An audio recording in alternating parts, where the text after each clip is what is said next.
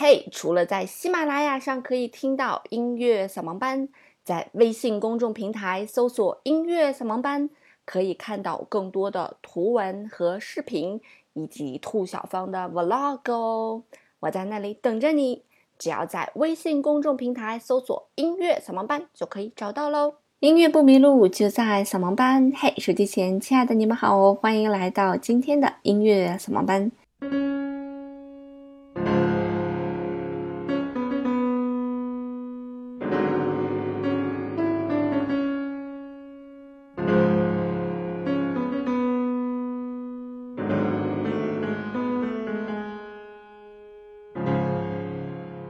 今天和大家分享的这个音乐呢，叫做《匈牙利狂想曲第二号》。在之前啊，我们跟大家也分享过一首匈牙利舞曲啊，它是来自于勃拉姆斯的匈牙利舞曲，是一首非常耳熟能详的作品。而我们今天跟大家分享的这首作品呢，叫做《匈牙利狂想曲》，它的作者呢是李斯特。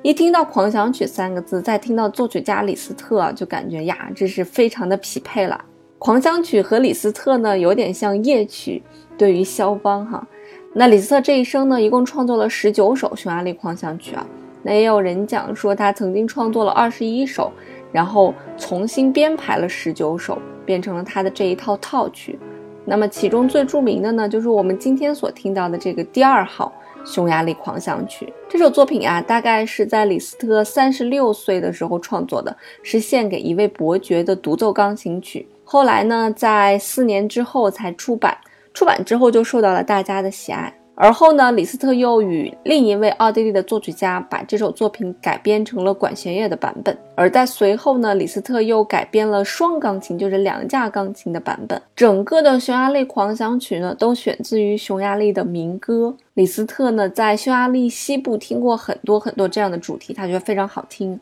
所以就把它引入到了自己的创作当中。这部作品由两部分来组成，哈，也是保留了匈牙利民间舞曲的这样两个组成部分，一个叫做拉桑，一个叫做弗里斯卡。拉桑的意思其实就是慢板、缓板的意思，也就是我们乐曲开头的部分啊。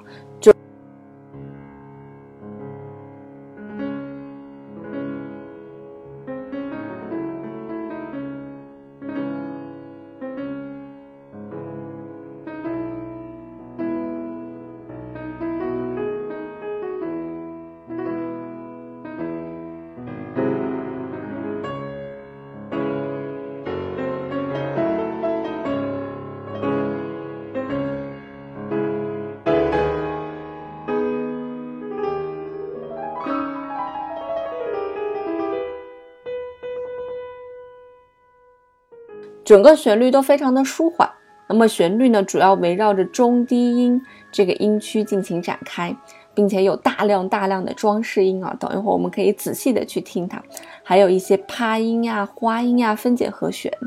但整体来讲呢，还是比较的沉重，因为总是在低音区来去演奏嘛。那么第二部分呢，叫做弗里斯卡，弗里斯卡呢就是活泼的意思，所以在这一部分的节奏比较的明快。和第一场音乐的那种气氛啊，形成了一个对比。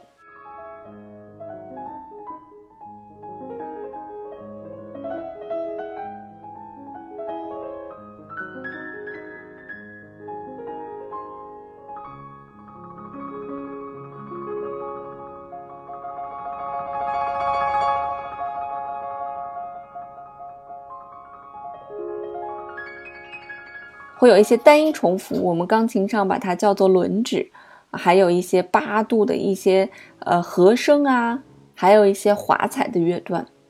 总之呢，这首作品是钢琴演奏当中非常非常难演奏的一首作品，也是朗朗同学的保留作品之一，因为技术上面真的是很难克服哈。那这首作品到底有多难呢？有人讲出，这首作品基本上是用交响乐队的思维去写的，篇幅比较大，因为整个作品演奏完差不多要十分钟左右，而且在我们说的后面的快板的过程当中呢，速度是非常的快的，里面有很多技术的难点，同音换指带旋律，大跨度的注释和弦啊，这个后面我们会跟大家仔细的去讲，包括还有右手的一些大跳。这些都是在钢琴演奏当中的一些技术难点。也有人讲呢，说他弹了十三年古典音乐呢，弹一遍李斯特的《匈牙利狂想曲第二号》比三分钟跑完一千米还累，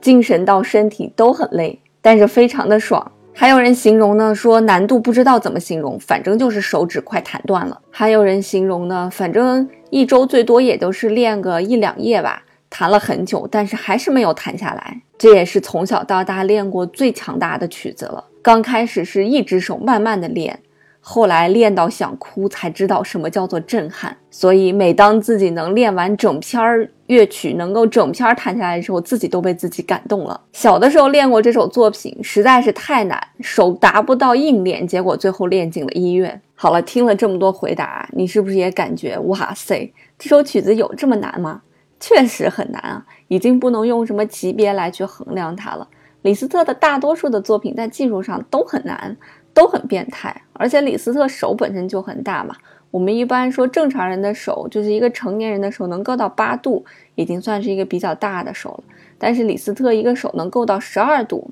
自己想一想啊，八九十十一十二，所以可想而知这个手有多大了。所以李斯特在有的时候写作品的时候，也常常不考虑客户的感受，就是自己弹爽就可以了。所以他写的很多作品，手小的人根本就没有办法去弹。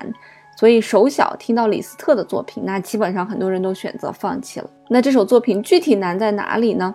我在图文页呢给大家简单的放了几个图片，大家可以感受一下这个图片上密集的音符，你是不是已经产生了密集恐惧症？对于这些密集的音符，对于一个练琴者来讲啊，可能需要练个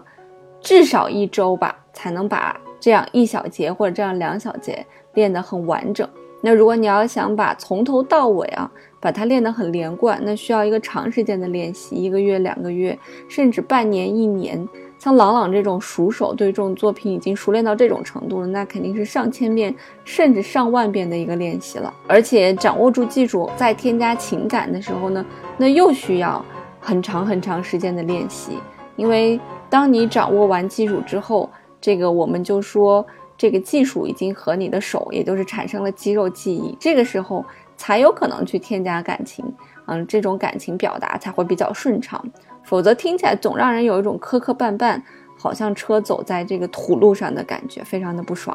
那我们下面呢，就找一些难的片段，一起来和大家分享一下这个作品到底为什么难。我们马上要听的这个段落呢，是来自于前面慢板啊，嗯，刚开始不久，需要一个长时间练习的这样一个部分。可能你在听的过程当中觉得这个旋律还是蛮好听的呀，但是在你仔细听的过程当中，你会发现它不仅仅只有两个声部，除了伴奏声部、旋律声部之外，好像还有其他的声部的存在。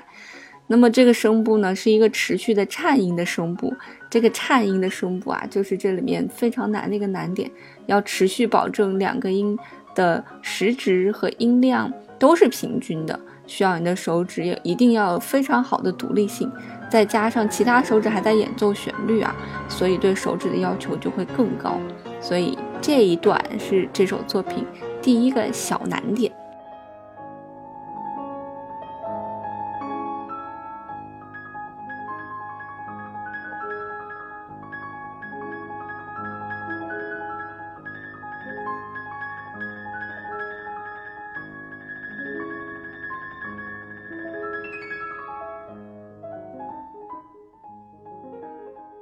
很多时候在弹琴的过程当中，并不怕弹的有多快，而怕的是快还要要求非常的清晰，嗯，这是很难的一点。那除此之外呢？除了要求清晰之外呢，层次清晰，嗯，你会发现你好像感觉这不只是两只手在演奏了，这十个手指头弹得过来吗？当你产生这种感觉的时候，不用怀疑，这都是钢琴家们需要拿出来反复练习的部分。所以，我们刚才听的这个部分就是哈，那这个部分在整首作品当中呢，还算是一个中度的这样一个演奏难度吧。我们下面要听的这一个片段呢，在你听的过程当中，你会发现有非常清楚的旋律，以跳音的形式存在，非常的跳跃。除此之外呢，你还能听到始终有一个音值噔噔噔噔噔噔噔噔噔的响个不停。那么这个部分呢，呃，就是噔噔噔噔噔响个不停的这个音啊，我们一般把它叫做轮指。轮指在钢琴的演奏过程当中是一个很难的技术，它难主要难在要把每一个音弹得非常的平均，然后把每个音的音量大小也要弹得一样，就非常的困难。尤其是在钢琴演奏的过程当中，你想一想，我们的指头本身就粗细不一、长短不一的，你还要把它弹得一样大小，所以这就是它的难点所在。那么对于这首作品，它的难点所在还在于，一般我们的轮指持续的篇幅都比较的短，可能几小节也就搞定了。而这首作品的这个轮指的持续篇幅呢，持续了将近一页之长，所以这对于小臂呀、大臂的一个放松啊、手指的一个独立性呀，都是一种考验。除此之外，还对什么是一个考验呢？就是在你不断的演奏这个。轮指的过程当中，还有一个旋律线条的进行，那这也是一重非常严重的考验。所以尽管听起来非常的轻巧啊，但其实是很难练的。如果练不好，就是一场灾难。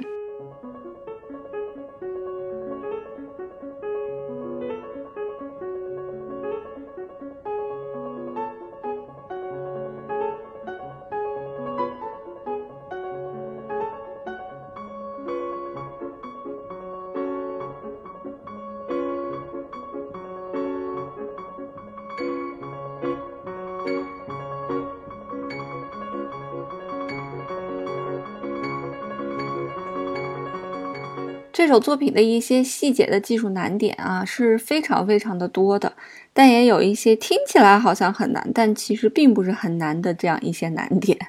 比方说，这首作品即将结束的一个乐段，听起来非常的华丽，听起来让人感觉非常的炫技，但其实这一部分的炫技呢，对于前面我们听到的前面两个小部分的技巧而言呢，真的是小巫见大巫啊。这一部分呢，随便考一个八九级的孩子，其实都能弹得了。但是前面那一部分呢，根本不是一个业余的选手能够弹好的部分。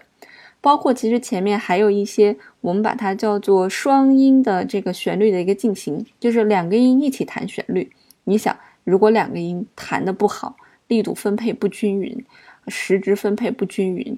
然后弹下去的时候，可能还不是一起弹下去的，是不是一个灾难？而且它的双音呢是持续进行的，还不是一两个单独进行的，所以那也是一个非常难的难点。所以有一些听起来非常轻巧的部分啊，反倒是比较难弹；有一些听起来很唬人的部分呢，其实是比较好弹的。所以我们下面听到的这一个华彩乐段，就是整个作品的结束呢，就是一个非常唬人的一个华彩乐段。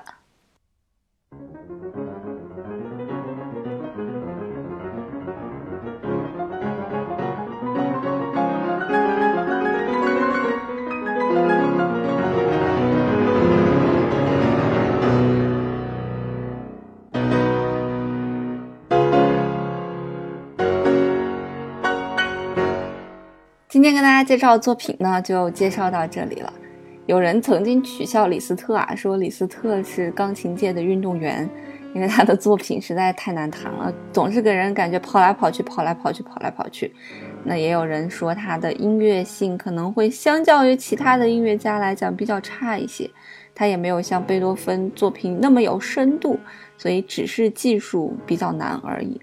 但是他的技术所涉猎的技术难点很全面。也确实不是普通人能够去驾怒的，反正需要你一个大量的练习才能够驾怒了。所以每当我听到朗朗如此轻巧的弹完整首作品的时候，都由衷的感叹：